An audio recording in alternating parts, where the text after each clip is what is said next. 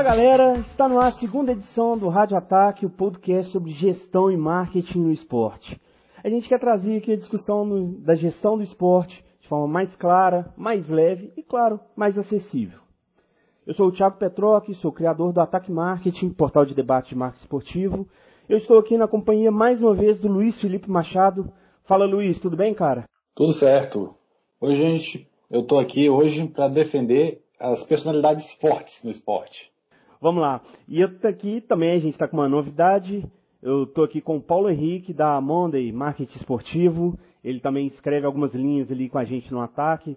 Tudo bem, Paulo? Beleza, cara. Tudo bem? Bom, prazerzaço falar aqui com vocês, né? Depois aí de um bom tempo escrevendo, né, no, no Ataque Marketing, agora a gente vai bater aquele papo, vai, vai conversar um pouco aí sobre diversas áreas aí da gestão e marketing esportivo. Beleza, galera? Sejam bem-vindos. Obrigado a você pela audiência. Vamos começar agora nossa introdução sobre o tema de hoje: a imagem dos atletas e dos esportistas. No mundo cada vez mais globalizado, os esportistas trabalham sua imagem, seja para refletir o que representam perante os fãs, ou seja para monetizar. Não só por serem pessoas públicas e influentes, mas cada vez mais os esportistas descobriram uma maneira de capitalizar através da publicidade. Alguns possuem até uma gestão de carreira profissional. A gente tem vários exemplos de atletas que trabalham redes sociais, trabalham outros itens como media training, personal branding, enfim. Mesmo assim, alguns deles deslizam no cuidado da própria imagem. Então hoje a gente vai debater um pouquinho esse assunto, vai falar sobre as atletas uh, que trabalham sua imagem, que têm essa imagem, uh, que, que tem uma carreira aí depois, mesmo que aposentam, o que eles estão fazendo sobre isso. Bom, para a gente começar, o que, que vale mais? Ser autêntico e correr alguns riscos, e aí ter a sua personalidade, ou ter um comportamento padrão de bom moço, mas viver de forma mais obediente? Vamos lá. Luiz, todo atleta, você acha que ele tem que ser bonzinho? Eu acho que isso vai muito de acordo com a personalidade natural do atleta é muito difícil você conseguir construir uma imagem que não reflita em nada o comportamento natural dele. Se você pega um atleta que naturalmente ele já é um cara, vamos supor, é um cara mais família, de ficar em casa e tudo mais, esse é o cara que vai, você tem uma chance menor de ter problemas com ele saindo bêbado, batendo carro de madrugada, é, tendo alguma, alguma coisa do gênero. Nesse caso, você tem que manter a imagem dele de bonzinho mesmo, só que por outro lado, ele gera menos riscos para quem o contrata. Ok, isso, isso é um fato. Mas eu, eu defendo muito que a personalidade ajuda principalmente a se destacar em certos, em certos nichos. Por exemplo, se é um cara, vamos supor, sei lá, um jogador de futebol que seja um motoqueiro. Ele já vai ter uma personalidade que já vai é, alinhar com certo tipo de música, com certo tipo de comportamento. Então, assim, vai ter tatuagem, você já, você já monta com isso um personagem que vai ser mais fácil você vender. Porque um personagem, o bonzinho, vende para todo mundo. O Kaká vendia para todo mundo. Só que às vezes você precisa dar uma segmentada melhor no seu público, dependendo do seu produto do seu serviço. E para isso eu acho que funciona muito melhor alguém que tem uma personalidade muito próxima da sua marca. Mesmo que muitas vezes você corra algum risco por não ser alguém que seja 100% na linha. Mas aí, nesse caso, você não acha que se torna um investimento de alto risco? Por exemplo, um bad boy da vida. Nesse caso aí, assim, não é um risco a mais que você está correndo investir, associar sua marca a um atleta como esse? É um risco, mas é, tudo tem seu ônus e seu bônus. Por exemplo, o Conor McGregor é o, lutador de UFC mais bem pago e ele está sempre se metendo em confusão. É, ele consegue transformar isso em dinheiro, em mídia. Às vezes ele passa do limite, assim, isso é um problema, mas, por exemplo, se você é uma marca de energético se não está muito preocupado com isso, é ótimo você se aliar a ele. Mas se você for a Coca-Cola, por exemplo, não vale a pena para você colocar a sua marca junto de um cara que tem comportamentos tão conflitantes. Paulo, e aí, todo atleta tem que ser bonzinho ou não? Olha, cara, é, a gente tem que ver a carreira de um atleta né, como uma parte da gestão. Né? Eu vejo a carreira de um atleta como um grande ativo né, que ele consegue ou que ele pode conseguir explorar é, inclusive incluindo aí a personalidade dele. Então você pode contar com uma agência para poder fazer isso, você pode formar uma equipe ali de pessoas, de profissionais qualificados, para poder falar assim, ó, a gente precisa formar a minha carreira, a gente precisa trabalhar a carreira de um atleta, porque ele tem ali o seu desempenho técnico, ele tem ali as suas obrigações que ele vai ter, seja qual for a modalidade. Então, por exemplo, um jogador de futebol, ele tem ali as obrigações dele, é jogar o famoso quarto e domingo, mas também ele tem a carreira dele fora de campo, ele tem a vida dele fora de campo. E atletas que conseguem trabalhar isso daí, né, sendo ele mesmo, sendo original, sendo autêntico, ele consegue às vezes até se vincular a diversas marcas, né? Porque ele vai se tornar um ativo. E aí aquelas marcas que têm ali determinados valores, que têm determinados públicos, atingem um segmento, consegue se conectar. Ou seja, é uma, é uma, é uma, linha, é uma linha de ganha-ganha. O atleta ganha porque ele tem ali o gerenciamento, sendo autêntico, sendo original, inclusive a gente tem inúmeros exemplos, né? inclusive atletas brasileiros, como Gabriel Medina, é um bom exemplo, e ele consegue fazer com que uma equipe gerencie isso. Né? Então ele não precisa cuidar, por exemplo, de, ah, de contratos, de acordos comerciais, ele simplesmente vai seguir né, aquilo que as pessoas podem falar, aquilo que as pessoas podem orientar ele. Por exemplo, estou citando o Medina mesmo, que tem uma vida fora, fora das, das ondas, né? A gente, jogador de futebol tem vida fora do, dos gramados. O Medina, que tem a vida fora do surf normal, que ele tem lá os passas dele, inclusive um deles é o Neymar. Nesse caso, o quão é difícil para ele manter e trabalhar essa imagem, na sua opinião, Paulo? Olha, é, a partir do momento que um atleta ele se torna profissional, ele vai ter escolhas. Ele tem que fazer escolhas. Então, obviamente, vai ter determinados ambientes, determinadas pessoas que muitas das vezes ele vai ter que pensar uma, duas vezes, três vezes se ele vai, se ele quer ir, se ele vai seguir ou não porque é uma via de mão duplas e são escolhas que você pode ter consequências. Então, um atleta de alto nível, um atleta do alto rendimento, muitas das vezes ele sabe que ele vai ter compromissos do determinado esporte dele, e ele sabe que a partir do momento que ele sair um pouco dessa linha, que ele sair, que ele se desviar um pouco, ele pode ter consequências. E muitas das vezes o atleta não tem muita noção disso. Ele não tem muita noção das escolhas que ele pode fazer que pode influenciar impactar diretamente no desempenho técnico, na performance dele. E obviamente, se o atleta ele não tem ali uma equipe, não tem ali pessoas que possam auxiliá-lo, pessoas que possam ajudá-lo, com certeza isso daí vai impactar na imagem que ele tem fora ali da, do esporte dele. E aí, obviamente, impacta na questão da imagem perante patrocinadores, na própria imprensa, nas mídias sociais, que tem um impacto gigantesco. Então, um atleta, por exemplo, em que ele, um jogador de futebol, o próprio Medina, que a gente citou aqui, a partir do momento que ele começa a fazer determinadas escolhas, seja uma balada, seja ali é, um, qualquer outra questão que possa atrapalhar o desempenho dele, ele sabe que em algum momento isso aí pode atrapalhar ele. E aí pode vir uma avalanche.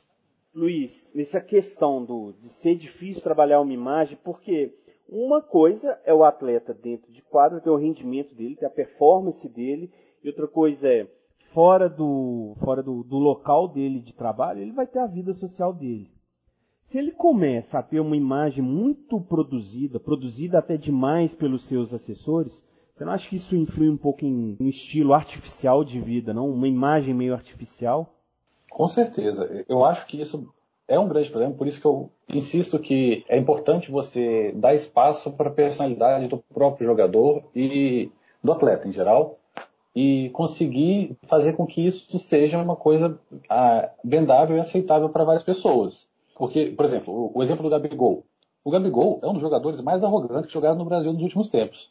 Só que ele sabe usar isso a favor dele ele certamente tem uma equipe por trás que dá uma. Ele, ele, ele, claramente tem uma liberdade, porque a gente vê muitas vezes que parece ele mesmo usando o Twitter, por exemplo, mas ele tem uma boa assessoria que dá o norte para ele. Então ele sabe pedir uma interação aqui, pede para mandar é, desenho dele, começa a apoiar publicamente participante Big Brother, e ao mesmo tempo que ele consegue ser idolatrado por torcidas dos outros times. Pô, as crianças adoram o Gabigol.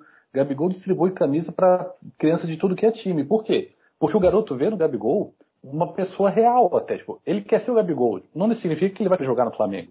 Mas ele quer ser aquele cara que promete que vai fazer gol, que hoje vai ter o gol dele, que vai e que faz. Então, eu acho que assim, conseguiram aproveitar muito bem a personalidade que o Gabigol tem, mas sem deixar correr solto.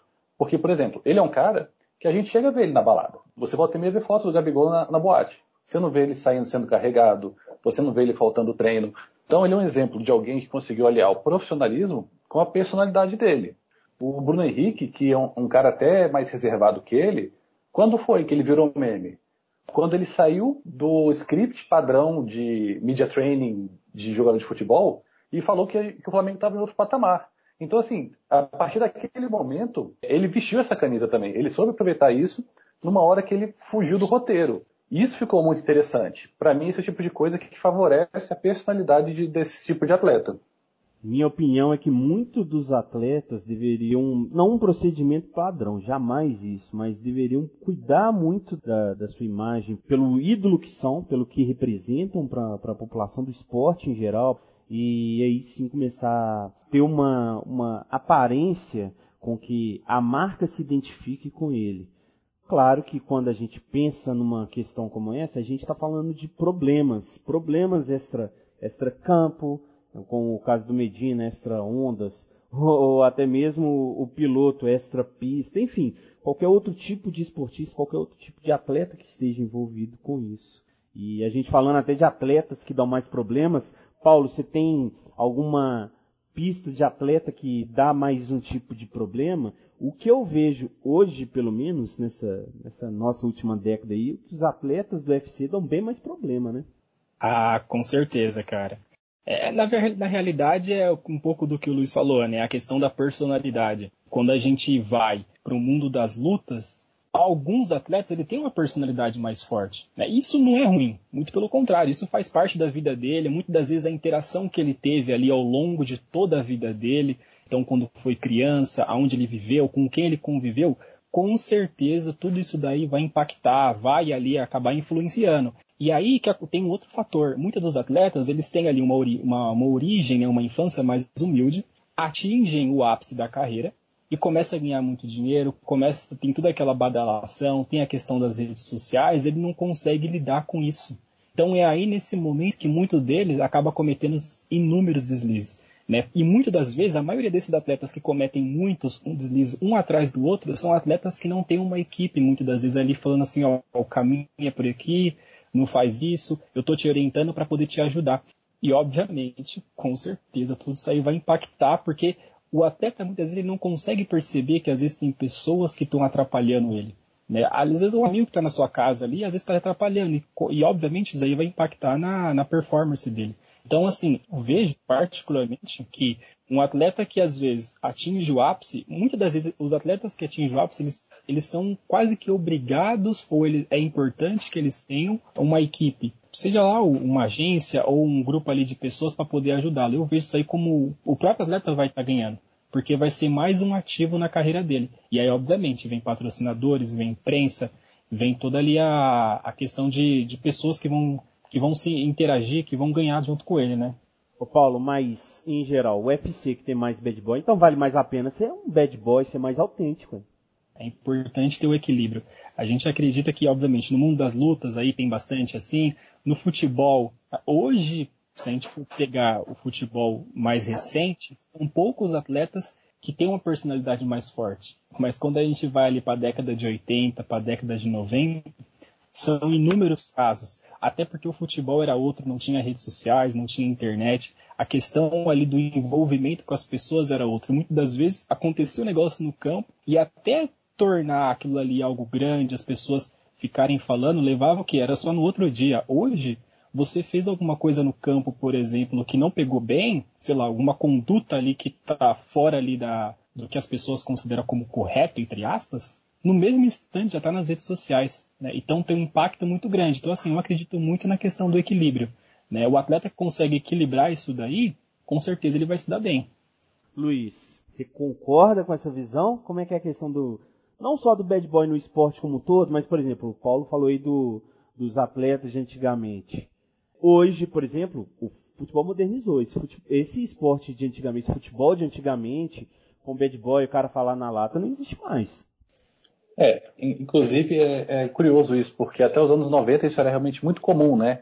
A gente chegou até ao mesmo tempo Romário, Túlio, Renato Gaúcho, Edmundo, E eles conseguiram até fazer campanhas naquela época com isso, assim, aproveitando essa personalidade forte deles. Por outro lado, hoje em dia é, o mundo mudou muito. Então, assim, nos últimos tempos, muitos, muitas piadinhas que eram aceitáveis não são mais. Muitos comportamentos também não são mais aceitáveis. E eu acho que às vezes esse é um problema, porque às vezes alguém que teve uma criação que aceitava mais esse tipo de comportamento, que hoje é, não é nenhuma questão de opinião.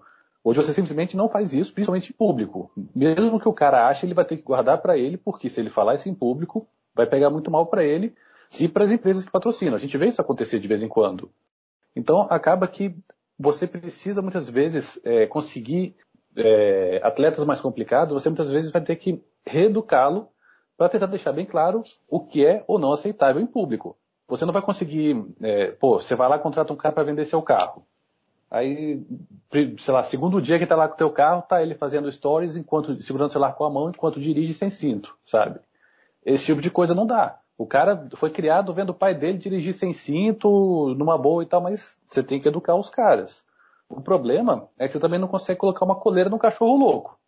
Então, para uma empresa querer aliar a imagem dela a esse tipo de atleta, ela sabe que ela corre um risco. Claro que tem um briefing e tudo mais, só que tem coisa que não volta atrás.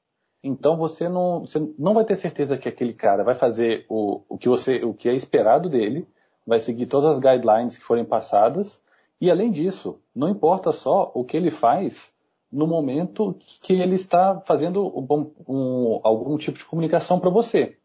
O, quando você alia a imagem de uma marca com algum atleta, você vai estar tá comprando a personalidade dele, o carisma, as características. Então, você não pode aliar sua marca com alguém, com, com algum atleta que não tenha os mesmos valores que a empresa. E até assim, por isso que eu falei, é muito mais fácil você trabalhar com um bom moço do que com um bad boy. Só que em muitos casos você consegue extrair mais de um bad boy, contanto que ele não seja tão bad assim. Existe um limite claro ali que ele não pode ultrapassar. Entendi. Então vamos supor aqui, Luiz. Você é um empresário do ramo da moda, moda masculina. Você tem ali o ponta direita, bad boy. O cara. Uh, vamos pôr numa média aí os dois. O cara foi campeão brasileiro com o time, ponta direita, bad boy, fala o que pensa. Ele nunca extrapolou, mas ele é o cachorro louco que você acabou de citar. E a gente tem o centroavante de um time X. O cara foi campeão da Copa do Brasil. Os dois times são da mesma cidade. Tem grande alcance nacional. Porém, o centroavante desse time X foi campeão da Copa do Brasil. Ele é o bonzinho, é o bom moço, é o, é o genro que toda sogra e sogro queriam ter. Qual dos dois você optaria? Depende. Se for uma marca mais descolada, assim, uma marca mais jovem, mais informal, eu vou no bad boy. Só que, sei lá, eu quero é, vender terno, não sei o quê. Se você não fizer alguma coisa, uma, alguma sacada muito bacana, assim, tirando a exceção, eu iria facilmente no, no que é mais comportado. Assim. Vamos supor, se eu estou vendendo roupa para pai, eu vou no cara que é mais comportado. Se eu estou vendendo roupa para jovem, eu vou no que é mais descolado. Um exemplo bem amplo, sem entrar aqui muito no, nas exceções. Eu acho que depende muito do, do que exatamente. Assim, tem que especificar um pouco mais o produto, porque eu acho que às vezes o mesmo produto combina com dois nichos diferentes, entendeu? Mas se pegar um bad boy, por exemplo, colocar um terno nele, fazer propaganda, você não acha que dá uma repercussão grande? Aquela repercussão Sim, de impacto? Mas aí é a exceção que eu estava falando. No básico, assim, ah, preciso de um influenciador porque eu vou ter. Preciso colocar um jogador para desfilar aqui na minha. no lançamento da minha nova coleção. Aí você tem que dar uma alinhada, porque assim, você não vai ter essa explicação toda. Se eu fazer uma grande campanha, você consegue até brincar com essa dualidade, que é uma coisa que é muito legal e que funciona. Só que você quer pegar um cara para ser, por exemplo, embaixador da sua marca. Esse cara, ele vai ter que seguir os seus valores. Se você está vendendo uma, uma roupa toda quadradinha, toda formal, e o cara só se veste de boné, bermuda, quem está vendo aquele cara usando seu terno uma única vez, não consegue se ver nele como um exemplo para sua marca. Você não conseguindo se identificar, é, diminui um pouco isso. Você pode fazer um AUE, assim, vai ter uma boa repercussão se você fizer alguma coisa, como você disse, para impactar mais, usando um cara que não tem nada a ver com a marca, só que você não tem aquele laço com a marca que hoje se procura muito. Então é uma diferença que eu, em, num primeiro momento, para alguma ação de, de relacionamento mais longo, eu, eu pensaria muito no, no posicionamento pessoal dele mesmo. Se se combina com a marca, tá ótimo. Mas se ele tem um comportamento muito diferente, é difícil você fazer um relacionamento mais longo. Boa saída, Luiz. Colocou na condicional, mandou bem. Ok. Pessoal, em termos de, de A gente está falando muito aqui que o bad boy fala o que pensa. Não só o bad boy, mas aquele cara que tem personalidade, personalidade mais forte. Ele fala muito o que pensa, ele fala na lata. Ele não precisa ser necessariamente um, um cara mais mais rebelde em si. Mas geralmente o cara que gosta de ter posicionamento, como por exemplo, eu poderia citar o exemplo do Bad Boy Felipe Melo. Mas, por exemplo, a gente tem o goleiro Marcão aí, o goleiro Marcos do Palmeiras.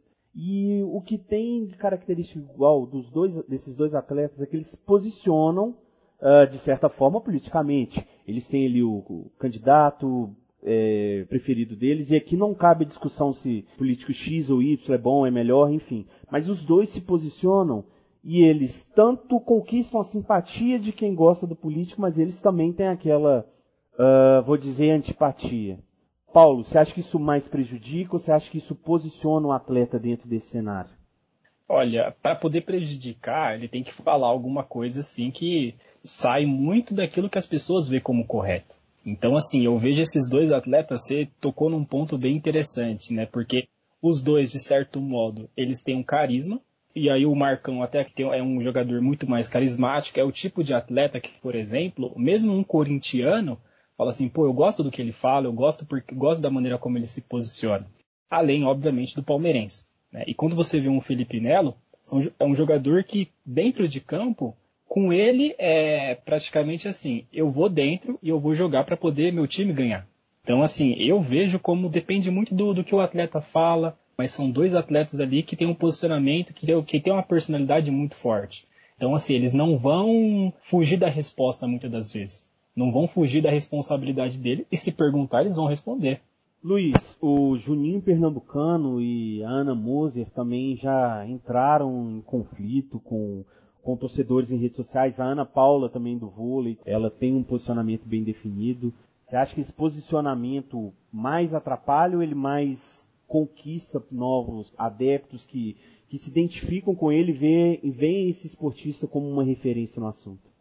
Eu acho que hoje em dia o maior problema é porque, como está muito polarizado, se a pessoa dá um passo para a esquerda, ela é isso, se ela dá um passo para a direita, ela é aquilo, e imediatamente os lados acabam anulando a, aquele atleta porque ele tomou tal posição. Não, isso eu acho uma coisa muito complicada. É, até essa é uma pergunta que eu respondi um dia desse numa palestra, que me perguntaram exatamente isso. Se você, é, se empresas deveriam tomar posições políticas, que é quase a mesma coisa aqui. E eu falei que eu acho muito complicado hoje em dia você fazer uma defesa aberta de algum dos, de alguma, de um partido de um político específico, por quê? É a mesma coisa que eu estava comentando do, da imagem do atleta junto à marca. Tipo, quando você apoia abertamente um partido ou um político específico, tudo que eles fizerem vai refletir em você. Então pode ser que você, por algum motivo, tenha apoiado fulano, beltrano, e quando ele faz uma outra coisa errada que não vai estar de acordo com você, você acaba pagando por aquilo. Sei lá, Vamos supor que você, é, o seu clube tenha um golfinho como, como mascote.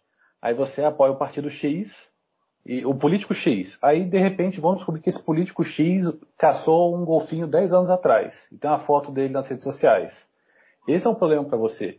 Então é mais fácil, é, eu, eu acho muito mais recomendável você, nesse caso, apoiar causas porque a causa é, bate muito com o seu valor e você define exatamente quais causas você apoia ou não. Por exemplo, se é salvar golfinhos, é salvar golfinhos. Não importa, é, você não vai poder nunca se aliar com alguém que já tenha feito mal para golfinhos e tudo mais. Só que você vai poder, é, você não vai ter que comprar o pacote completo de um político ou de um partido. Você decide, por exemplo, o meu clube é contra o racismo. Você não precisa posicionar a favor de um partido ou de um deputado, de um senador, nada disso. Você fala, o meu, o meu clube defende a, é, o apoio aos homossexuais que sofrem discriminação quando estão nos estádios. Quando você consegue, ao invés de apoiar uma pessoa ou um grupo, desses políticos, você consegue, é, você escolhe especificamente onde você vai estar postando suas fichas. É muito mais seguro e é muito mais fácil você se defender, porque você não vai pagar pelos erros dos outros. Eu creio muito que essa polarização que você citou no início é o que é o que realmente é um, é um divisor nesse, nessa situação, porque antigamente a gente tinha esse posicionamento e não tinha tanta, tanta diferença assim. A gente viu Sócrates, via Reinaldo, via alguns outros esportistas, alguns outros atletas envolvidos com a política e não tinha tanta, tanta ênfase, tanto gancho para isso. Hoje, com o mundo cada vez mais digital e com a referência ali do atleta que apoiou tal político e o pessoal resgata isso na história, a, e com o mundo mais polarizado, o pessoal mais louco com, com querer apontar o dedo pro, pro colega ao lado, eu acho que isso reflete um problema. Eu não vejo, de verdade, problema nenhum quando uma pessoa se posiciona. Eu acho que a grande diferença é entender que o atleta, o esportista, pela imagem que tem, por ser ídolo, por ser referência, ele tem sim que defender minorias, tem que defender esse, esse, tipo de causa. É, eu, eu, eu não abro mão disso mas eu acho que o posicionamento não quer dizer defesa ferrenha ou nada disso. Mas o meu pensamento ele passa bem por isso. E até a gente, eu citei alguns atletas aqui, Ana Moser, Juninho, Pernambucano.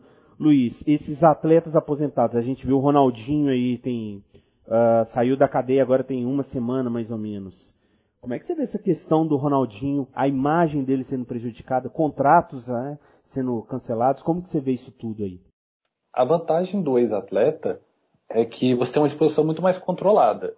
É, ele não vai xingar torcedor que estava vaiando ele no jogo, ele não vai aparecer bêbado no treino. Então, assim, você tem um. É muito mais fácil você controlar um ex-atleta, em teoria.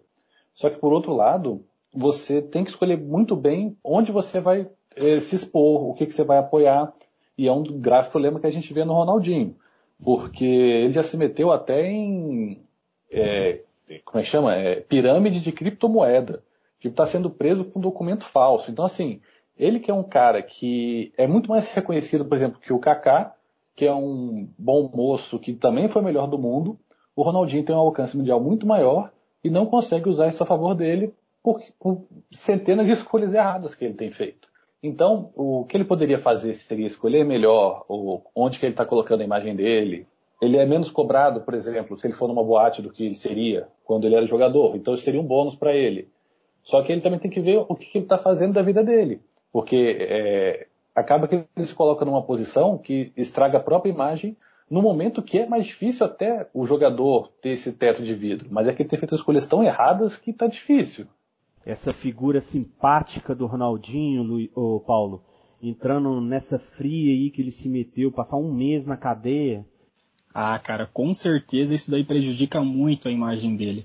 Com todos os públicos. Né? Aqueles que são um pouco mais velhos, que viu o Ronaldinho no auge, no Barcelona, na seleção brasileira, e vê o atleta que, pô, eu comprei uma camisa do Ronaldinho, quando ele jogou lá contra o Real Madrid, fez aquele show, e olha como é que o cara tá hoje. Aí é um ponto do que eu falei na, na, na, resposta anterior que você tinha comentado, da questão da influência. É claro que é muito difícil a gente falar de um atleta que a gente não conhece, que a gente não tá próximo, com base só no que a gente está vendo na grande mídia. Mas certamente tem um ponto de influência aí. De quem? Poxa, pode ser da família, pode ser dos amigos, né? Mas com certeza tem a questão da influência e obviamente tem um, chega no momento que o atleta acho que ele nem tem muita noção daquilo que ele está fazendo, né? Das, da, das consequências de tudo aquilo que ele está fazendo. Então as imagens que a gente via do Ronaldinho que vinha do Paraguai, quando ele estava sendo preso lá que ele foi algemado, ele simplesmente ele estava caminhando com as mãos algemadas, só que estavam cobertas, e cumprimentando as pessoas como se eu tivesse, sei lá, num ambiente assim completamente diferente daquele que ele estava. Enquanto o Assis, completamente assustado, assim, meio atordoado, poxa, onde eu estou, o que está acontecendo, o que, que eu fiz para estar tá aqui? É, a gente vê a disparidade, a gente vê a diferença aí da imagem. E depois ainda teve as imagens que circulou dentro da prisão, dele jogando bola, dele se divertir, qual é a imagem que a gente vê disso? Né? Não à toa, teve até um, ponto interessante nisso, que ele, que ele fez aniversário e estava na prisão. O Barcelona, que considerava ele como embaixador, por exemplo, não fez nenhum tipo de publicação. Então a gente começa a ver aí uma marca completamente global, como o Barcelona, não querendo se associar. Pô, o cara fez história no meu clube, só que eu não vou falar nada sobre ele porque ele tá preso. Ô Luiz, a garotada de hoje, assim, pegando até carona no que o Paulo falou, que o, Ronaldinho tem aquela imagem simpática. Mas o que, que você acha dessa imagem? Você acha que afetou ou não? Talvez não tenha afetado tanto com o público quanto certamente afetou com as marcas. Porque se a gente para para pensar, ele é um cara que tem uma imagem mundial fortíssima. E, poxa, só aparece furada para ele se meter. Aparece criptomoeda, aparece o, o coisa do Paraguai. Eu não vou lembrar de outra coisa agora, mas volta e meia ele, ele faz umas aquelas. O pessoal fica falando rolê aleatório, porque ele realmente não cuida da imagem dele do jeito que o melhor do mundo costuma cuidar. Então eu acho que assim, ele ficou muito manchado para as empresas que poderiam ir atrás dele tanto que eu não lembro, eu até nem lembro muito, por exemplo, ele fazendo mais campanha para Nike, eu não lembro disso. Enquanto isso, teve o Eric Cantona, que é, entre outras coisas, é famoso por dar uma voadora num torcedor durante um jogo, e mesmo assim, a Nike já levou ele muito para fazer propagandas, porque apesar de ter sido um jogador muito mais agressivo, até violento, ele não se metia nesse tipo de polêmica, até onde eu sei também, porque eu com a idade que eu tenho, não, não acompanhei ele de perto, peguei mais o pós-carreira dele. Mas ele conseguiu se vender como um canastrão depois que ele se aposentou. Então, assim, eu, eu vejo ele perdendo o valor que ele já teve e hoje é muito difícil ele recuperar. Fã é fã, quebra o galho, mas com a empresa vai ser difícil. Belíssima lembrança de Eric Cantona o homem que deu uma voadora mesmo num, num, num jogo. É, ele jogava pelo United e no, no, estádio mesmo o cara começou a xingar ele e o cara foi com a sola do pé na cara do cara. Belíssima lembrança. A minha sincera, mais sincera e honesta opinião sobre Ronaldinho é que hoje em dia, tal qual quando, quando era jogador, eu acho que ele encheu o saco de tudo, deixou tudo na mão do irmão e um dia, como ele era o maior craque do mundo, ele foi cansando de jogar, foi jogando só para cumprir contratos. Parece que agora a ideia dele não é tão diferente assim. Bom, pessoal, a gente chegou no final dessa edição já, a gente estendeu um pouquinho, mas queria agradecer mais uma vez a você, Luiz. É, queria que você fizesse suas considerações finais, por favor. Eu que agradeço é, o convite mais uma vez. E realmente, assim, eu não estou aqui para defender que os, os, atletas devem quebrar leis, é, bater nas pessoas e tudo mais. Eu só acho que eu gosto quando é, você vê a característica da, do atleta refletida na pessoa que ele tem pública, e eu acho que isso é importante, isso ajuda muito a fazer uma conexão mais profunda com marcas e pessoas. Eu, particularmente, tenho uma inclinação maior a. Se eu tivesse que é, escolher alguém para fazer um influenciador de alguma marca que eu trabalhe, algum jogador que tivesse características mais próximas dela do que um tido como bom moço, mas que não tem nenhum tipo de posicionamento, que não tem. A gente não sabe direito como pensa, ele simplesmente é um cara que não erra. Eu acho que isso é uma conexão mais fraca. Então, por isso que mesmo que a gente corra mais riscos apostando em quem tem essas personalidades mais fortes, eu acho que vale muito a pena e é, é uma coisa que deve ser sempre levada em consideração durante a carreira dos atletas, de preferência com algum apoio, alguma consultoria ou qualquer coisa parecida. Perfeito. Paulo, cara, muito obrigado aqui por estar com a gente hoje. Ô, oh, cara, obrigado. Obrigado, valeu pela oportunidade. É sempre bom, né? É sempre bom falar falar um pouquinho sobre essa área de gestão em marketing esportivo, ela é muito ampla, né? quando a gente fala aí de imagem de atleta, gestão de carreira, é uma das Quero agradecer a você que nos ouviu. Muito obrigado. Essa foi a segunda edição do Rádio Ataque, podcast sobre marketing esportivo da publicação do Ataque. Fique ligado nas nossas redes sociais, twitter.com barra marketing, instagram.com barra marketing e no nosso site www.ataquemarketing.com. Lá você pode conferir todas as nossas edições, todas as nossas novidades. Muito obrigado e até a próxima, galera. Valeu!